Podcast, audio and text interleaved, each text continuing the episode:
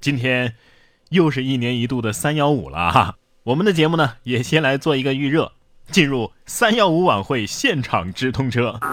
说到的是男子买了新车之后啊，拿不到合格证，无法上路。销售经理竟然这样安慰他：“哎呀，心胸放开一点，你就当你炒股亏了嘛。”三月九号，河南西陕张先生爆料说呀，去年十二月份他买了一辆车，现在呢临牌已经换了三次了。车行却还是拿不出合格证，现在放在家里不能开呀，相当于买了一堆废铁。销售经理却说：“哎呀，车款被老板挪用了，现在正在筹钱呢。”并且安慰张先生说：“你就当炒股失败了吧，心胸要放开一点。”车主有没有告诉您？哎呀，我真的开心起来了呢，和您聊天真的是太愉快了。不过仔细想想。好像心情真能好不少啊！毕竟炒股亏的好像更多，而且你还没法跟三幺五投诉。不管怎么样啊，这该还的迟早都是要还的。所谓的天网恢恢，疏而不漏啊！你看下面这位男子撞人逃逸，八年之后围观车祸被民警认出。近日，黑龙江集贤县的民警在处理一起车祸事故的时候呢，在现场发现一名围观的男子和八年前的肇事逃逸的司机体貌特征非常相似，于是呢将其传唤。男子米某承认啊，自己的确是八年前骑摩托车撞人之后逃逸了啊，被撞的那个老太太呢还经抢救无效死亡。你看，该抓你迟早都会把你抓到的啊，即便是他不贪看热闹，而是看见民警掉头就走。那民警可能还是会因为他形迹可疑产生注意，他还是要进去，这就是什么天网恢恢啊！不过我只有一个疑问：八年了，这位嫌疑人他都不变老不脱发的吗？而甭管你是什么人啊啊，不管你是不会变老的啊，还是非常谦虚的，只要你犯了罪啊，那都得抓你。你像下面这个笨贼啊，就很谦虚啊，顺走车内财物，写四页纸啊，要求别报警。哦，三月七号，苏州的常熟一个女司机发现自己的车内啊有几张字条，原来啊自己车内的财物被盗了，是小偷给她写了四页的字条，让她用两千块钱赎金换回来，那还叮嘱请不要报警，我还年轻。女司机呢，当然报警了，于是常熟的民警很快就抓到了人。哼，这就是什么呀？女司机很感动，然后报了警。古人是此地无银三百两，你是我在这儿等你两千块，还请求别报警，别报警，那就跟你抓贼的时候喊站住，不许动，是一个逻辑。他能不动吗？是吧？同样被抓的还有下面这对父子啊，说儿子缠着父亲学祖传手艺，现场教学，双双被抓。近日，南京公安破获了一起入室盗窃案件。潘某和他的儿子双双被抓。之前呢，潘某就因为入室盗窃被判过刑，如今呢是重操旧业了啊？为什么呢？因为儿子他欠了债，又没有经济来源，就想跟自己的父亲潘某啊学手艺。结果这手艺还没学会，父子俩就双双被抓，已经被警方刑拘。这是现实版的小偷家族啊，是吧？跟手机折叠屏趋势下的贴膜技术一样啊，祖传手艺都越来越危险了。你俩是实力相互坑啊，这不能说是坑爹了啊，相互坑。然后呢，继承了祖传被抓，毕竟你爹也被抓过呀，不亏呀。说到父亲的手艺啊，下面这个父亲的手艺呢，还真的是有点独特哈哈。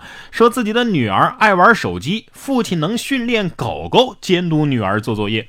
贵州的贵阳徐先生的女儿啊，因为做作业的时候啊喜欢玩手机，于是呢他就训练家里的狗狗，让狗狗监督女儿做作业。他说呀，呃，我家这条土狗啊已经养了两年多了，是跟女儿一起长大的，特别的听话，让他做啥他就做啥。会不会后来狗进了大学校园，他女儿没进呢？啊，哎呀，再过几年恐怕还要让狗帮忙照看小孩啊。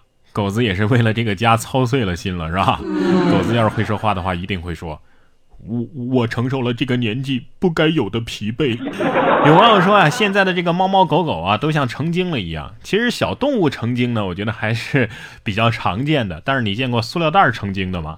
接下来这个就是一个塑料袋啊，走着过马路啊，网友拍下了街头这神奇的一幕，路人也是看懵了呀。近日，一位网友在街头拍下了神奇的一幕：一个塑料袋被风吹起来之后啊，竟然开始走着过马路。视频上传到社交媒体之后啊，立即引起了热议，不少网友纷纷开启吐槽模式。没有人牵着这个小塑料袋过马路吗？哎，你们难道看不出来这是一个人穿着背带裤吗？鬼马小精灵是吧？哎呀，其实我觉得他们都有自己的语言。想想每天和袋子里各种物品聊天的话痨塑料袋精。有没有觉得很可爱？对呀，让我想起了最近一个总在我脑海当中出现的旋律：爱的魔力转圈圈，爱的魔力转圈圈，作死不分时间和地点。人家塑料袋都会过马路了，怎么有些人就是不好好的参与交通呢？说男子等红灯的时候下车做俯卧撑，仰卧起坐。后车司机看傻眼了。近日，台湾有网友就在网上上传了一段影片，拍摄者坐在副驾驶座，信号灯亮起了红色之后呢，前方的这个机车骑士啊，竟然趁机下了车，在一分钟之内做了二十下伏地挺身加十下仰卧起坐。据了解啊，该男子是一个健身达人，不管在哪儿都会找空闲做体能。但是不论如何，这种行为是会影响交通的，也容易造成交通事故啊。后车司机是不是这么说的？哎，你这样子超逊的，你是要怎样？出问题怎么办呢？有网友说呀，这就像我前些天坐七个半小时动车的时候，我掏出了面包饮料充饥，而邻座的小姐姐呢，则是掏出各种美容工具，在座位上敷了一个泥状面膜，都是这么会利用时间吗？啊？同样花样作死的还有这小两口啊！你拉不拉我呀？小两口凌晨吵架，丈夫站在马路中间以身示爱，结果被撞飞。这是三月十一号，浙江金华潘某在灵山省道金华金东区富村镇停车场路段被一辆面包车给撞飞了。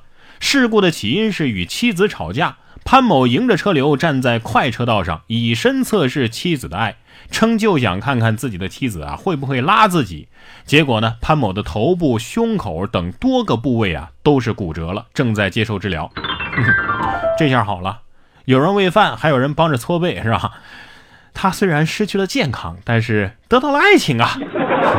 所以啊，永远都不知道人在吃饱饭的情况之下能做出什么事情来，这不都是吃饱了撑的吗？难道说你们都向往这样的生活？